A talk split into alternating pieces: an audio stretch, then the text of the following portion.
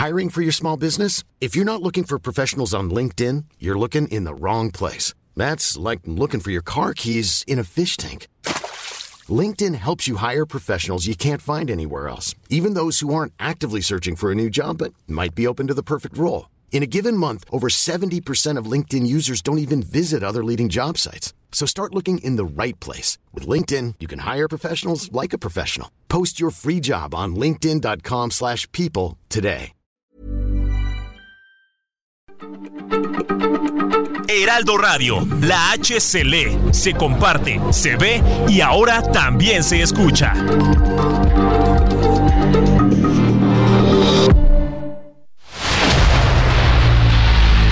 El dedo en la llaga. Había una vez un mundo en el que nadie creía. País de historias inexplicables. Una nación con personajes asombrosos.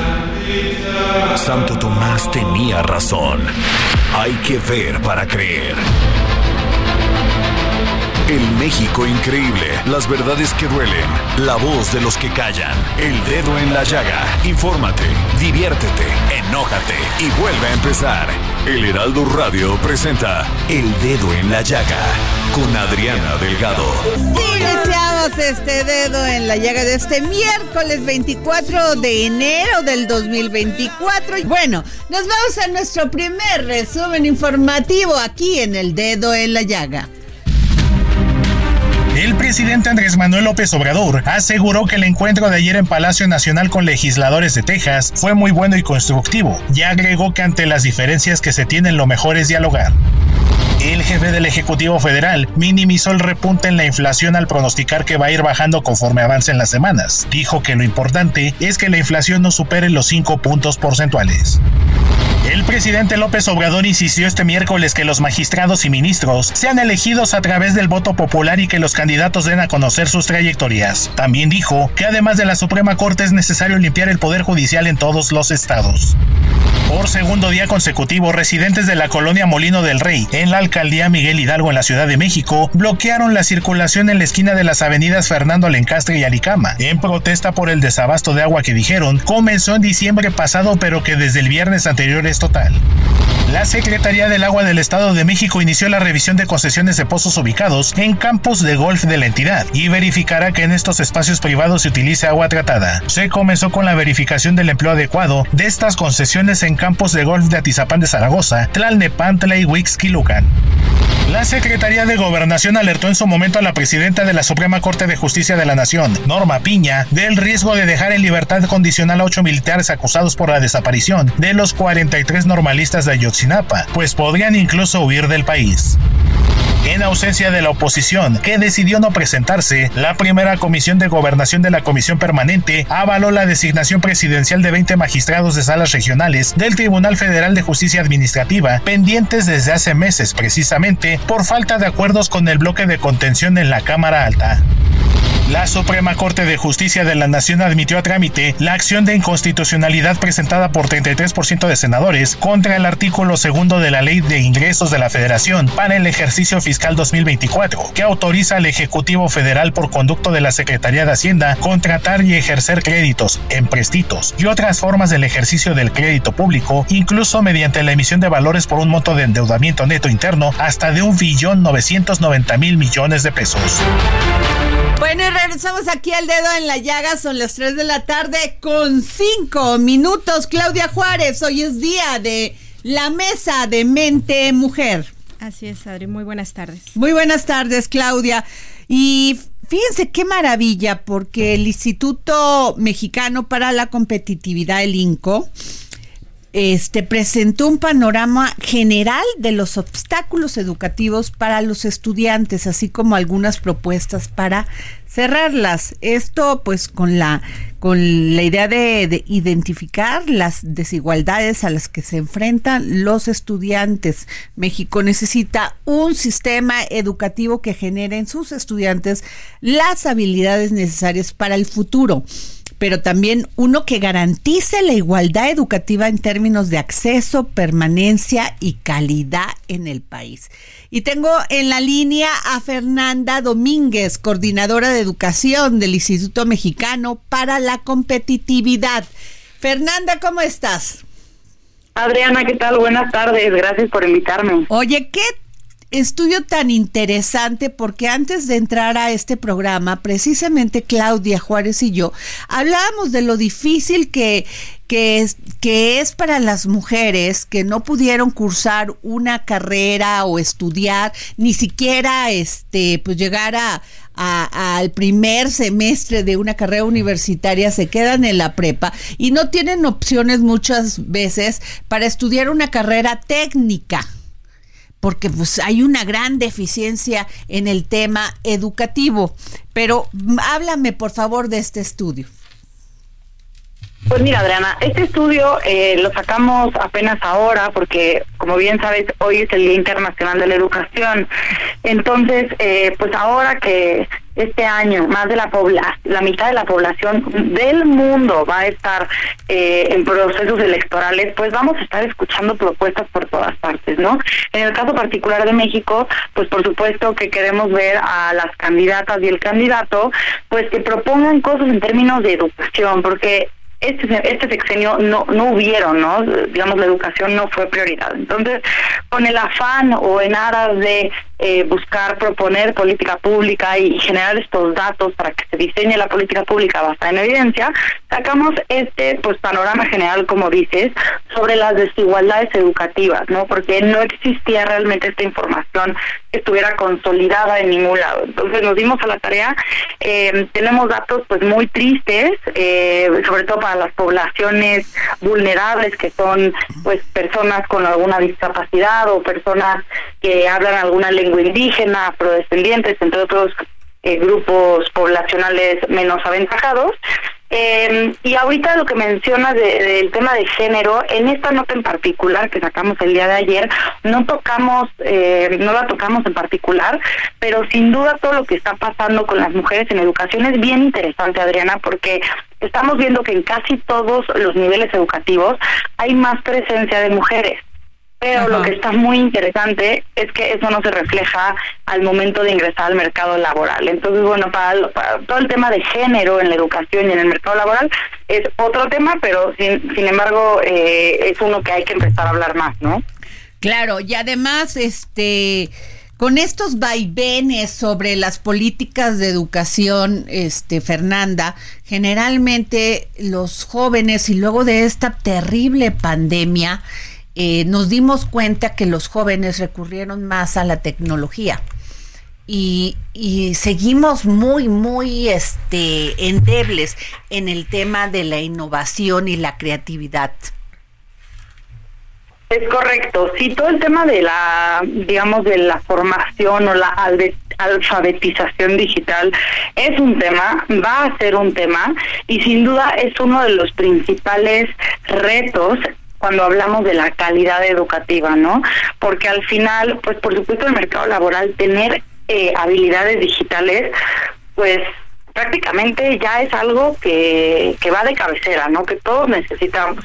Sin embargo, vemos estados como Chiapas, Oaxaca y Tabasco, eh, el acceso a computadoras o a la conectividad de Internet está presente únicamente en tres de cada diez escuelas. Entonces, eh, ahí también podemos ver cómo hay una increíble brecha digital entre estados y por supuesto también dentro de los estados entre estudiantes, ¿no? Entonces, eh, sí la, la, tecnología, sobre todo ahora también sacamos en términos, bueno, en temas de inteligencia artificial, también sacamos el año pasado una investigación bien interesante de cómo va a afectar a la educación y va a empezar a formar parte de nuestro día a día y las autoridades tienen que ponerse las pilas para que no nos agarre otra vez eh, pues de brazos cruzados, ¿no? Y, y que tengamos a los jóvenes preparados para un futuro y un mercado laboral que va a demandar de ellos pues habilidades muy complejas.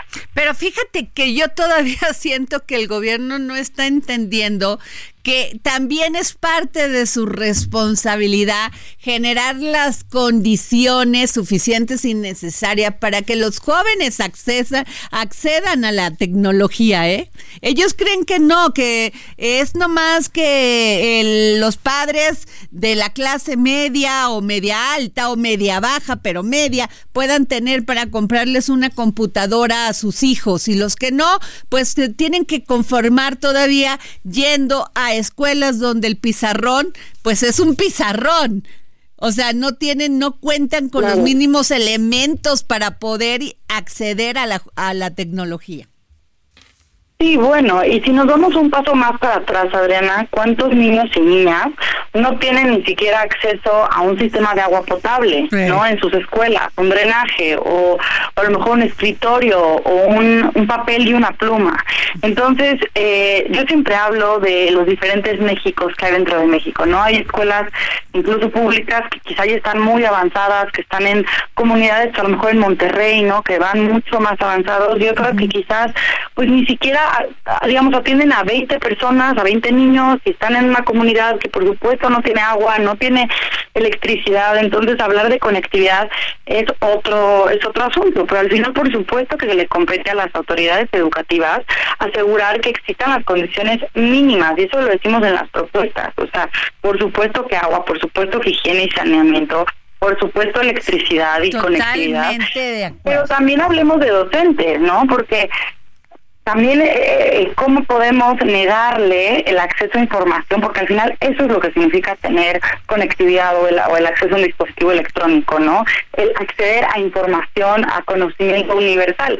Y tampoco lo tienen muchos docentes. Entonces, también hay que empezar a hablar de qué es lo que está pasando con el magisterio en México de entrada, en estos tiempos, el docente debería tener por lo menos el conocimiento de los programas básicos de programación y de cómo manejar las nuevas tecnologías, pero no lo tienen, ni siquiera tienen conocimiento, entonces es terrible que le puedan transmitir esto a los jóvenes. Y luego hablas de un punto muy importante, el, el civismo. ¿Cómo les vas a decir a los niños que su escuela se tiene que cuidar, que es una escuela digna, que es parte de su dignidad, cuando ni siquiera tienen baños limpios? Por supuesto, por supuesto. La verdad, los, estudiantes tienen un, panorama bastante complejo eh, y por eso vemos en nuestro estudio tantas tantos obstáculos, ¿no? Primero en términos de acceso, de acceder a una educación, luego los privilegiados que se hagan a una educación, pues que logren permanecer ¿no? Que, que logren terminar el camino educativo, es decir, de preescolar hasta por lo menos bachillerato, y ya después hablar de, bueno, ¿y qué nivel de educación están recibiendo los jóvenes? Porque como bien decimos, ya empezamos a hablar de acceso a tecnología, de acceso a docentes capacitados, y bueno, esto es un mundo, Adriana, porque al final, pues lo que está invirtiendo el gobierno en capacidad, en capacitaciones eh, docentes, es prácticamente nada. Entonces, ¿cómo les podemos exigir a los docentes también eh, que pues que nos den, digamos, que tengan las herramientas digitales necesarias cuando ni siquiera entienden bien en qué modelo educativo están, ¿no? En qué, en qué currículum. Exacto, totalmente de acuerdo Fernanda. Has hecho un gran estudio y lo que estás diciendo es muy relevante. Ojalá las candidatas eh, eh, tomaran estos estudios que hace el INCO para analizar cómo se desarrolla una sociedad pero ah, ojalá que sí nosotros pues como sociedad civil eso seguiremos haciendo eso hacemos generar datos generar propuestas de política pública y, esperamos ver este año pues muchas propuestas eh, pues muy accionables no que verdaderamente pongan en el centro pues el desarrollo social y económico de México y sobre todo de los jóvenes que les debemos mucho pues muchas gracias, Fernanda Domínguez, coordinadora de educación del Instituto Mexicano para la Competitividad. Gracias. Adiós, Adriana. Buenas tardes. Y bueno, David Saucedo, especialista en seguridad pública y consultor en programas de gobierno. David, hiciste un mapa muy interesante, muy interesante sobre Guanajuato, porque pues es un escenario, Guanajuato, que ha rebasado cualquier esquema de, de ya da hasta risa lo que pasa, por, y, y no lo digo de una manera superficial, porque lo único que se obtiene de todos los crímenes, feminicidios, secuestros, es a un gobierno ausente totalmente, que no quiere asumir el costo político de lo que está viviendo su Estado. Lamentablemente, Guanajuato es por quinto año consecutivo el estado del país que tiene el mayor número de homicidios dolosos, también ocupa otros eh, lugares, otros primeros lugares muy deshonrosos, el primer lugar en homicidio de mujeres, primer lugar en homicidio de policías, primer lugar en homicidio de menores de edad. Eh, lo que tratamos de hacer con una cartografía eh, de la guerra, es decir, mapear cuál es la posición que ocupan en Guanajuato, en las distintas regiones, ciudades y municipios del estado es ver qué cárteles están en conflicto, cuáles son eh, los teatros de las zonas de combate, cuál es el avance de las distintas fuerzas de narcotráfico. Así, de manera sumaria, te puedo decir que el cártel Jalisco es la presencia dominante, pero eh, tiene enfrenta resistencias de parte de mafias locales y también de parte de células del cártel de Sinaloa, que llegaron a reforzar a las mafias locales para impedir que los jaliscienses se apoderaran del estado de Guanajuato. La entidad es importante por dos razones. En primer término, por eh, la venta de drogas al menudeo.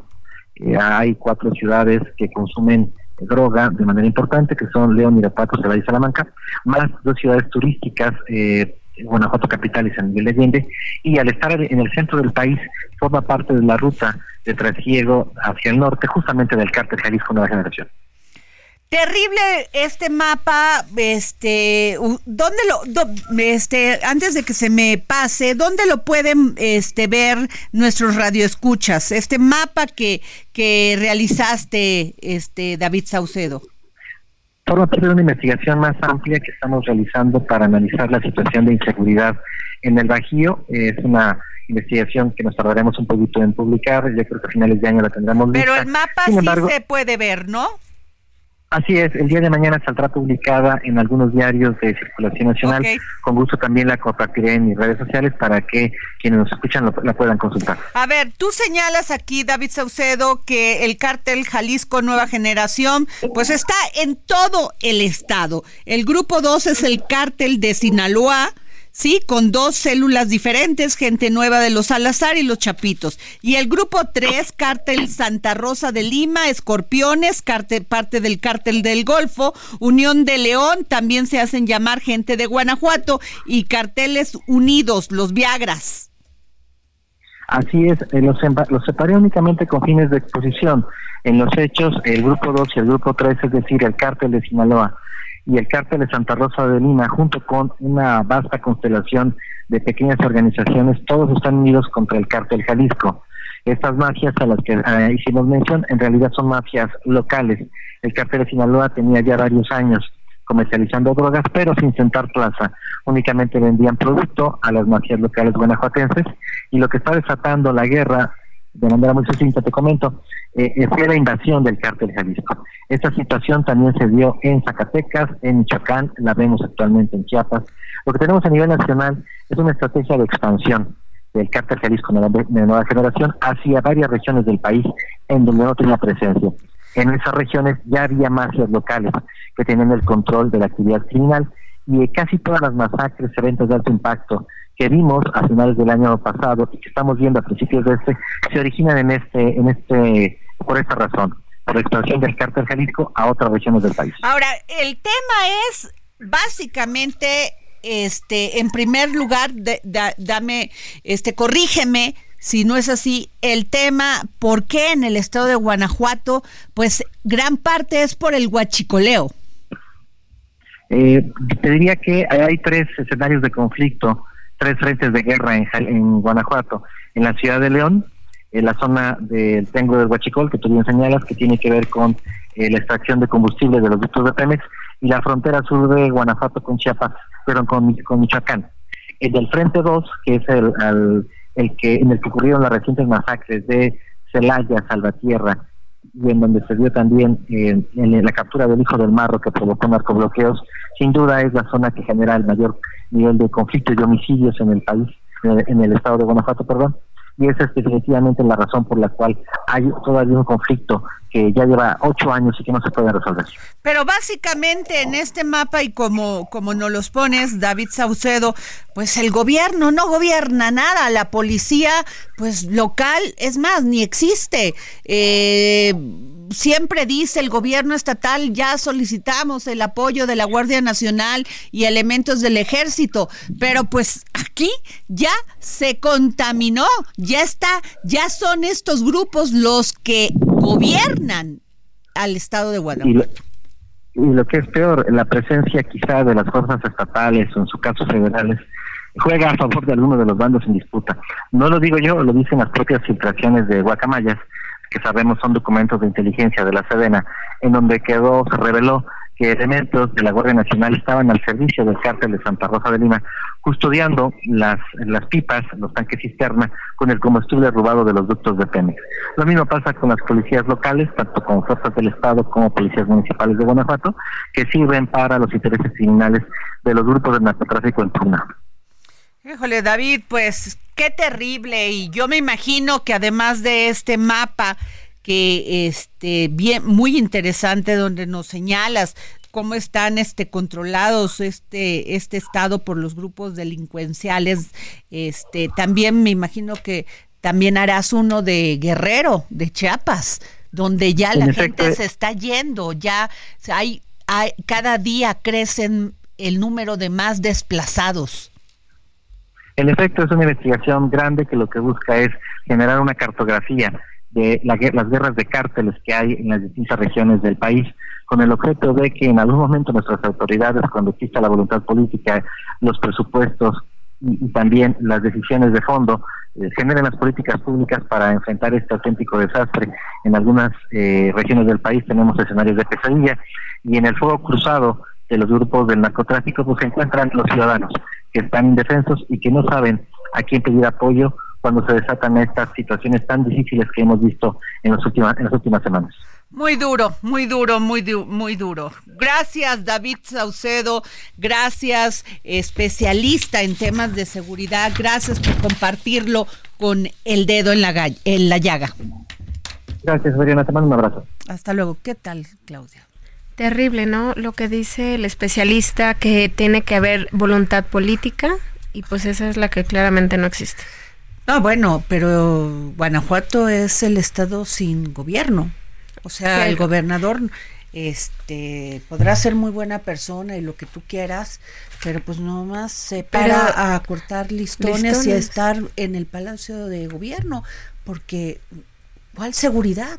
No, las policías están totalmente, las policías locales están totalmente rebasadas, coludidas, porque esa es la explicación. Y un fiscal que tiene más de 10 años ahí, que además ha sido señalado por complicidades, pues es terrible. Pobre Guanajuato, Salamanca, Salvatierra, la gente se está, está vendiendo sus casas ya no quiere vivir ahí. En general, pobre México, pobre lo que nos está tocando vivir. Ponen un negocio derecho de piso, hay que pagar.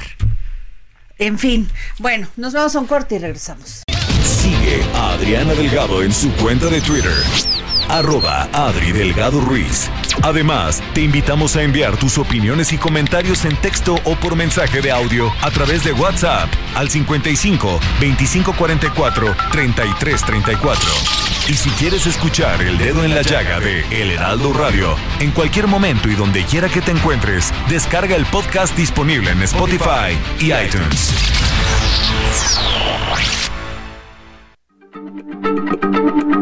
Heraldo Radio, la H se lee, se comparte, se ve y ahora también se escucha.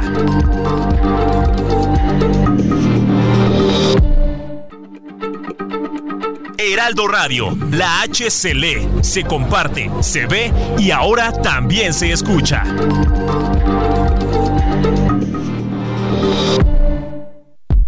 Sigue a Adriana Delgado en su cuenta de Twitter en arroba Adri Delgado Ruiz. Y envíanos tus comentarios vía WhatsApp al 55 25 44 33 34 o 55 25 02 21 04.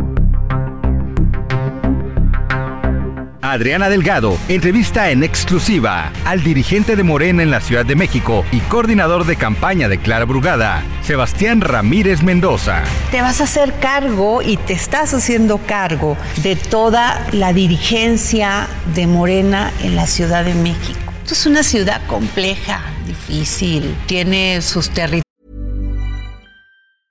Hiring for your small business? If you're not looking for professionals on LinkedIn, you're looking in the wrong place. That's like looking for your car keys in a fish tank.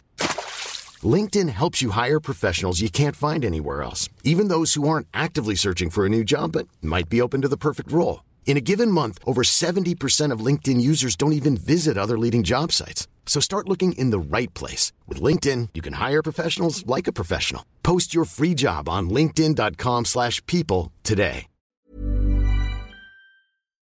Muy conservadores, otros muy liberales, otros muy de vanguardia. ¿Qué piensas de esta gran ciudad? Pues es una ciudad maravillosa. Eh, yo soy fanático de la Ciudad de México y la verdad para mí es eh, un sueño realizado esta tarea que estoy llevando a cabo. Creo que es muy importante lo que tú dices, es una ciudad compleja. Eh, no hay pensamiento único, hay intereses encontrados, ¿no? Este, hay sectores económicos muy pujantes. Es una ciudad que recibe millones de dólares de inversión extranjera todo eso pues son intereses que presionan. ¿Cuál es nuestra meta, nuestro reto? Que nuestra coalición represente una diversidad de sectores, de ideas, con una visión, con un sentido de lo público, de un gobierno honesto, de hacer más eficientes las cosas. Entonces, pues es un reto de, dialogar muchísimo, de nunca desesperarse, de reconocer que somos plurales, que somos diversos, que no hay pensamiento único y que más bien hay que lograr eh, acción conjunta en torno a, pues en torno a cosas estratégicas. Jueves 10.30 de la noche, El Dedo en la Llaga, Heraldo Televisión. Bueno, y este nos vamos rápidamente a nuestro segundo resumen informativo del Dedo en la Llaga. La precandidata presidencial de la coalición Fuerza y Corazón por México, Xochitl Galvez, dijo que en aras de poner cuadros a modo, se está debilitando al Instituto Nacional Electoral, tras manifestar preocupación por la salida de funcionarios con experiencia, entre ellos el responsable del programa de resultados electorales preliminares, el PREP. Durante el primer semestre del año pasado, al día se cometieron 83 homicidios en México, la cifra más baja en lo que va de la actual administración federal, según datos del Instituto Nacional de Estadística y Geografía INEGI, esto en su informe de defunciones por homicidio de enero a junio de 2023. Transportistas suspendieron sus actividades en Ixtapas y Guatanejo debido a las amenazas de grupos criminales. El destino turístico nombrado apenas el año pasado como pueblo mágico se suma a la crisis de inseguridad que pesa sobre Acapulco y Taxco también en Guerrero, donde también se suspendió el transporte de pasajeros en días pasados. Al menos 2.300 pobladores de los municipios de Chicomucelo, Socoltenango y La Concordia, situados en las zonas de la Sierra y Frontera de Chiapas, se encuentran desplazadas desde el 15 de este mes por la narcoviolencia, que apunta a una verdadera crisis humanitaria, así lo afirmó el Centro de Derechos Humanos Fray Bartolomé de las Casas. Benito será el macho semental de la manada de jirafas en African Safari. En breve, Benito comenzará la socialización con hembras de la manada, esto en el Parque de Conservación de Vida Silvestre en Valsequillo, Puebla. El peso inició la sesión de este miércoles con una apreciación del 0.59%, equivalente a 10.2 centavos, cotizándose alrededor de 17 pesos con 20 centavos por dólar, con el tipo de cambio tocando un máximo de 17 pesos con 32 centavos y un mínimo de 17 pesos con 19 centavos por unidad. No olviden leer la columna de Adri Delgado Ruiz El Dedo en la Llaga en el Heraldo de México, que esta semana se titula La degradación de la política, en donde plantea que quienes deberían ser ejemplo de congruencia y moralidad cambian de bando político a conveniencia y olvidan lealtades y principios. Bueno, y regresamos aquí al dedo en la llaga. Ustedes saben que todos los miércoles es día de la mesa de mente mujer, donde visibilizamos eh, pues todas las violencias que sufren las mujeres, no solamente las, la discriminación, la violencia física, y ya en grado, así en un grado pues terrible, los feminicidios y las y todo lo que sucede alrededor de las mujeres, que no solamente somos las mujeres, nuestros hijos, nuestra familia. Y eh, déjenme decirles, pero antes de pasar a esto, eh, a ustedes saben, ustedes saben, como yo lo dije ayer, que pues ya había llegado Benito, mi Benito, mi jirafa, mi jirafa consentida a African Safari. ¿Tú has ido a African Safari? Sí. ¿Tú? No, yo no. Hijos tengo y entonces hay que Pero desde chiquitita, o sea, padrísimo African Safari.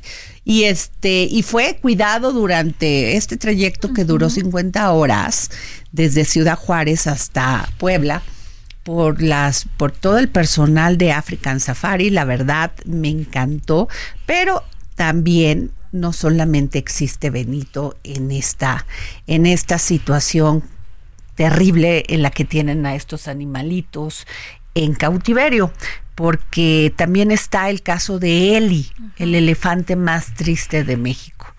Este ejemplar de 37 años de edad lleva más de 10 años creo que es mujer, es, es hembra, recluida en el zoológico de San Juan de Aragón, en la Ciudad de México, después de un rescate a un circo, de un circo. A ver, el tema es que está solita, está este sin los cuidados que deberían de tener estos animalitos y comentando contigo Claudia, tú sí conoces este zoológico de San Juan de Aragón y dices que están en, está en condiciones terribles. O sea, en lugar de dar como esa emoción que, que, te debe de dar porque llevas a tus hijos a ver a los animalitos, da tristeza. O sea, hablan del elefante Eli, pero yo te aseguro que si se pusieran mucho más minuciosos saldrían más animales. Ese zoológico está en completo olvido. Los leones son como gatitos flacos, o sea, todos los animales están completamente flacos. ¿Quién se supone que se encarga de estas instalaciones y de mantener en, condiciones pues aceptables a estos animalitos?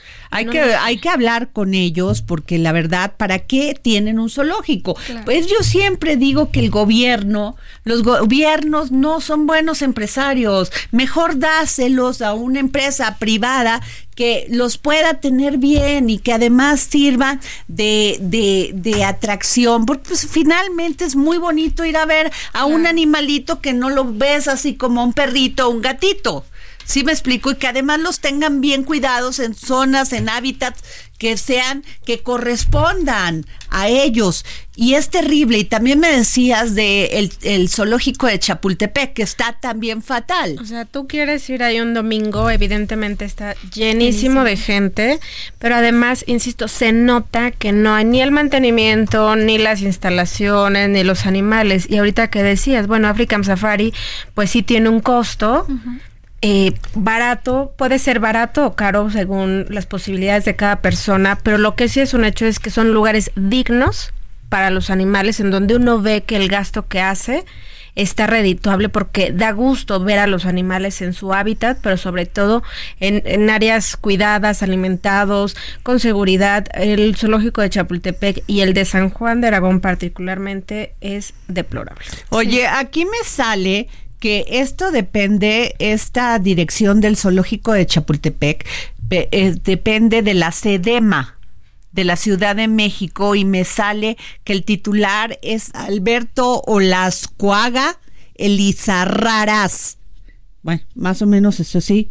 Es el me sale que es el director del, del zoológico y también me sale otra persona, pero creo que no, no sé si estoy bien. Es José Francisco Bernal Stoppen pues terrible cómo tienen las, en qué condiciones tienen a los animalitos. Pero ahora si tú te quieres todavía traumatizar más con estos asuntos, en el 2022, a finales del 2022, resulta que por qué no los jueces donde que andan, esos jueces que andan en todos lados y que uno a veces no sabe ni qué están haciendo, resulta que en el 2022 a finales la Secretaría del Medio Ambiente de la Ciudad de México, lo que decía es la SEDEMA, informó que un juez resolvió que la elefanta Eli se debía quedar en el zoológico de San Juan de Aragón.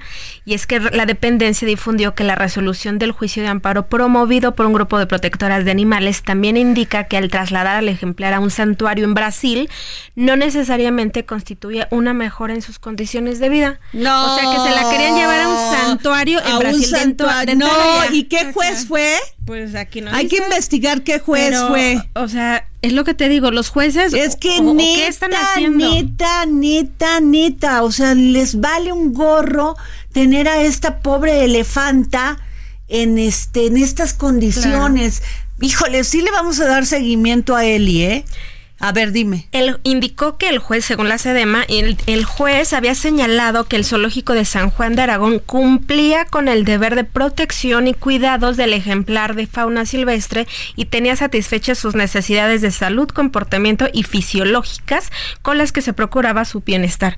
Pues yo invito a los de la SEDEMA y a los jueces a que se den una vuelta. Está muy cerca, San Pues Juan sí, de Aragón. O hay que dárnosla nosotros, vamos a hacer hacer un reportaje y vamos a ver cómo están claro. la- en qué condiciones están los animalitos y hay que visibilizarlo. Exacto. A ver qué dicen. En fin, pero fíjate que ya tengo a Claudia Espinosa, corresponsal del Heraldo Media este Media Group en Puebla. Claudia, ¿Cómo están? Pues muy eh, bien, ¿cómo llegó. Benito? Llegó muy bien e inclusive, bueno, pues llegó en menos del tiempo que se había proyectado, hablabas al inicio de estas eh, 50 horas, sin embargo, pues lo hicieron alrededor de 35, fue un viaje bastante rápido porque pues el contenedor especialmente diseñado por África Safari para Benito con las medidas que ya se le habían tomado, con condiciones para que pudiera viajar eh, cómodo, con un sistema de cámaras en el cual lo iban monitoreando durante todo el trayecto, pues permitió únicamente realizaran eh, paradas para ajustar, eh, pues obviamente que la caja no se moviera de este tráiler que llevaba esta plataforma y pudieran eh, llegar. Estuvo arribando pues alrededor de las eh, 3.30 ya, ya ha tenido, ya tiene un día completo aquí y bueno, finalmente las autoridades de África Safari con las autoridades estatales realizaron pues este informe de lo que ocurrirá en los siguientes días, recordarle a los amigos del auditorio que África Safari es una organización totalmente privada, que la única participación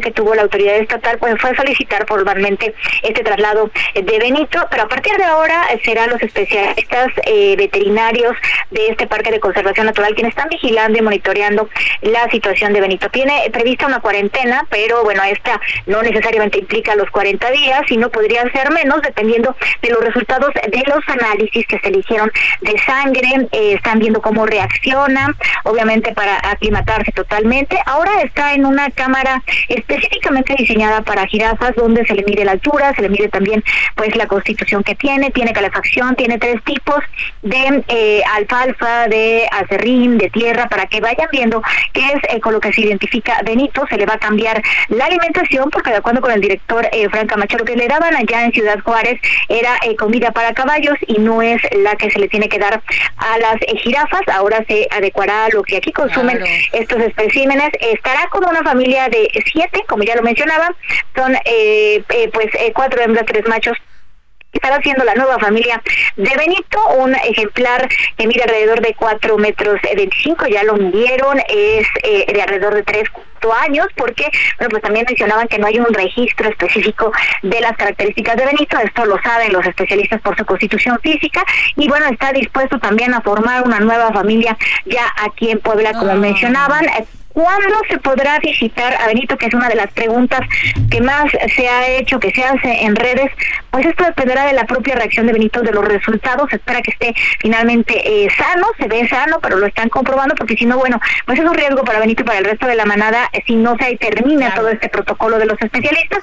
Pero pues calcula que a lo mejor no sean 40 días. ¿no? El plazo final serían 40 días, pero se espera que a lo mejor en Ah, 15 ok. días ya esté eh, pues con esta eh, manada que sea bien recibido y la gente lo podrá visitar. Como tú lo mencionabas, pues eh, todo lo que se ingresa eh, por las diferentes atracciones, los diferentes eh, pues eh, programas que se tiene para visitar a los animalitos ahí en África es precisamente para estos programas de conservación que no representan únicamente de los animales, más de eh, 4.500 animales que hay ahí de diferentes especies, sino también porque África realiza apoyos a programas de conservación de jirafas, de elefantes, de el águila real eh, y bueno, de los tigres también. Aquí hay que recordar que África en el 2022 recibió a estos especímenes y bueno, también ahí están ya en buenas condiciones. Oye, pues muchas gracias, mi querida eh, Claudia, gracias por tu nota y vamos todos a ver a Benito a African Safari, porque del dinero que les entra es como tienen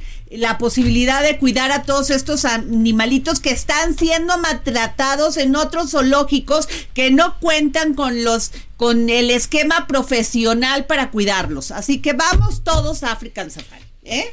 Así es. Hay que ya le, estaremos avisando cuando ya esté Benito y bueno, pues no pueden venir. Está abierto los 365 días, así que no hay pretexto. Bueno, ok, gracias Claudia. Buenas tardes. Oye, y tengo ya en línea al secretario de Turismo, Miguel Torruco Márquez. ¿Cómo está este secretario? Adriana, me da mucho gusto saludarte. Oiga, pues que el pabellón de México en la Feria Internacional de Turismo 2024 es el más grande de América con extensión superior a los mil metros cuadrados. Así es, eh, estamos muy estamos muy contentos porque por segundo año consecutivo ya es el más grande y ahora está muy lucidor porque le pusimos pantallas donde luce todos los patrimonios de, que tenemos turísticos y en especial pues un video precioso donde se ve el tren Maya y, y pues bastantes novedades que nos tienen muy contentos y así me lo han manifestado todos los los que integran la delegación por más de 200 prestadores de servicio. ¿Por qué es tan importante, secretario, estar, este, hacer presencia en estas ferias internacionales de turismo?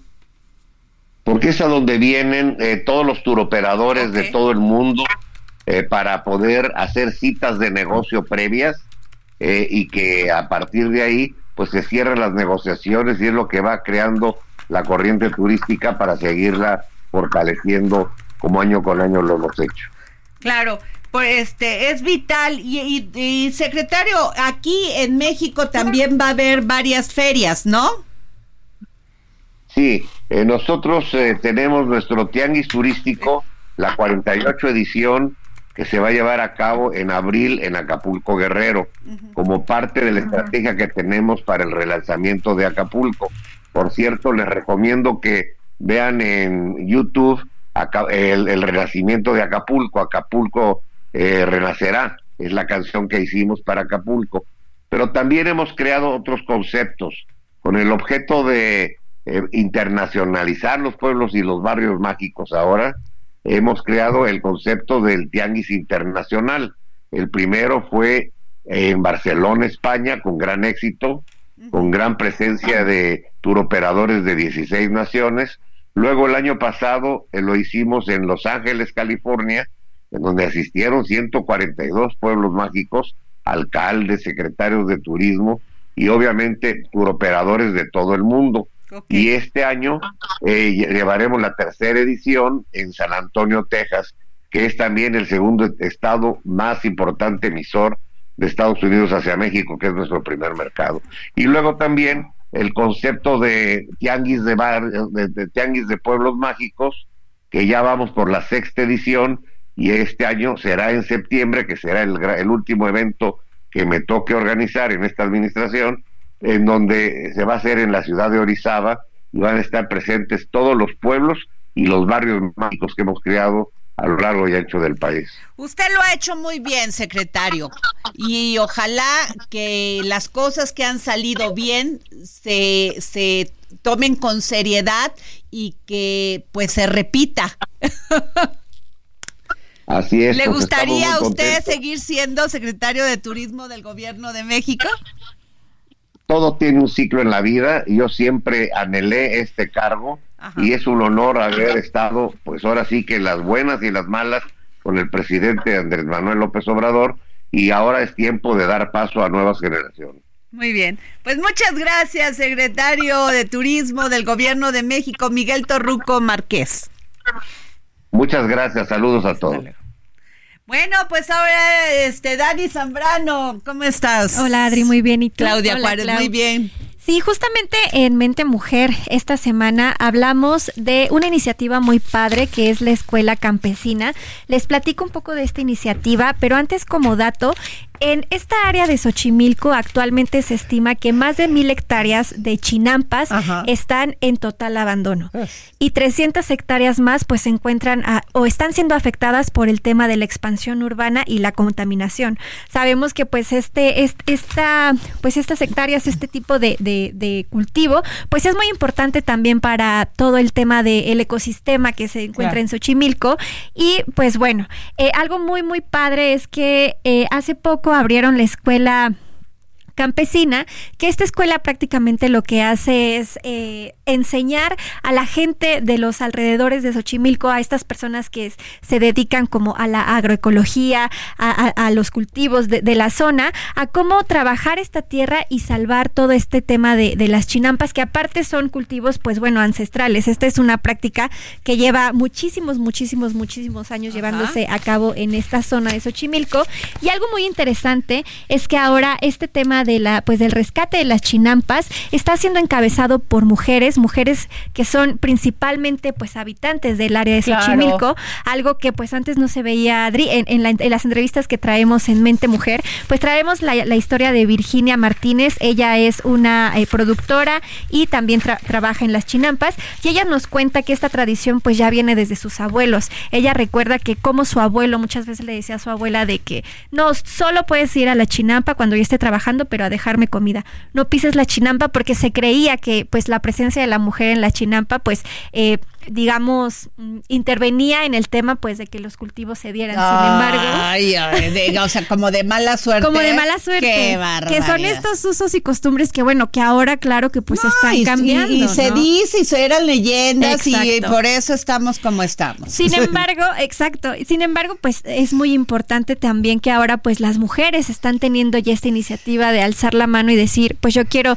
involucrarme en todo este tema y ellas también crear, pues, sus propios productos y, también tener esta independencia financiera. Claro, y tener este todo el apoyo tecnológico para para que esto no suceda y que no terminemos con las chinambas en esta ciudad. Exactamente, que es justo pues la preservación de este tipo Porque de Porque además son este la producción de cebolla y algo tienen los alimentos que se producen en las chinampas. Tienen la humedad perfecta, tienen el, el sol perfecto, tienen la tierra perfecta. Claro, que aparte son alimentos que realmente no tienen como químicos, son alimentos muy naturales, muy orgánicos. Muy orgánicos el tema justo que de la preparación de alimentos y tal, ahorita involucraran en sus ideas ancestrales que la mujer entorpecía. Sí, claro, no era de, mala suerte, o, sea, ¿cómo? No pero para cocinar, pero para cocinar las mujeres Sí, claro, ¿qué tal? Ay, Dios. Bueno, pero vamos a, darle un poquito ese giro a la información antes de que Adri se indigne.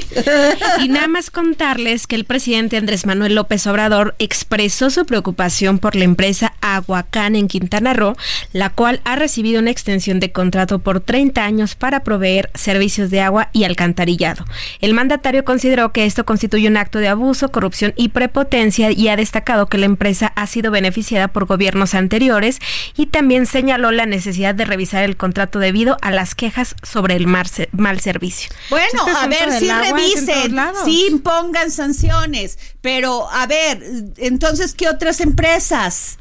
O ese es el tema. El tema es quitar a los que están cuando no tienes a quien los sustituya y dejas a la gente sin agua. Exacto. Si son unos corruptos, mételos a la cárcel, igual que mete a tus funcionarios que le permitieron la corrupción y que revise el tema del agua en tantos otros estados donde hay problemas. Y que no, y que expliquen también por qué los ciudadanos, si hay agua para unos y agua y no hay agua para otros, y por qué si las pipas de agua y tenemos que andar pagando pipas de agua, y por qué Ternium, la cerera de Monterrey, sí tiene las concesiones del agua. A ver, explíquenme. Impunidad absoluta con este. Y la gente que no tiene ni para pagar un litro de aceite tiene que pagar una pipa de agua. O sea, no. Claro, y aquí ahorita en unas eh, colonias de la Ciudad de México de, mayor opulencia, pues también no tienen agua. Pues no, o sea, eh, y, y, el agua es, y tú tienes que pagar de acuerdo a las condiciones y a lo que gastas. Eso es válido, pero que además se lo quiten a la gente que lo necesita, no se vale. Y que todavía los, los eh, obliguen a que compren pipas de agua. Eso es terrible. Bueno, esto fue todo en el dedo. ¿Le llega Clau algún punto? No, pues ya con esto me quedo callada. Y muchísimas gracias. Bueno, nos escuchamos mañana. Gracias, Dani. Gracias, Claudia. El Heraldo Radio presentó El Dedo en la Llaga con Adriana Delgado.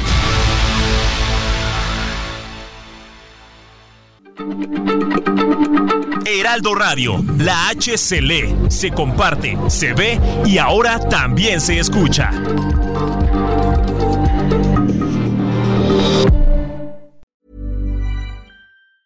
Planning for your next trip? Elevate your travel style with Quince. Quince has all the jet setting essentials you'll want for your next getaway, like European linen, premium luggage options, buttery soft Italian leather bags, and so much more. And is all priced at 50 to 80% less than similar brands. Plus, Quince only works with factories that use safe and ethical manufacturing practices. Pack your bags with high-quality essentials you'll be wearing for vacations to come with Quince. Go to quince.com/pack for free shipping and 365-day returns.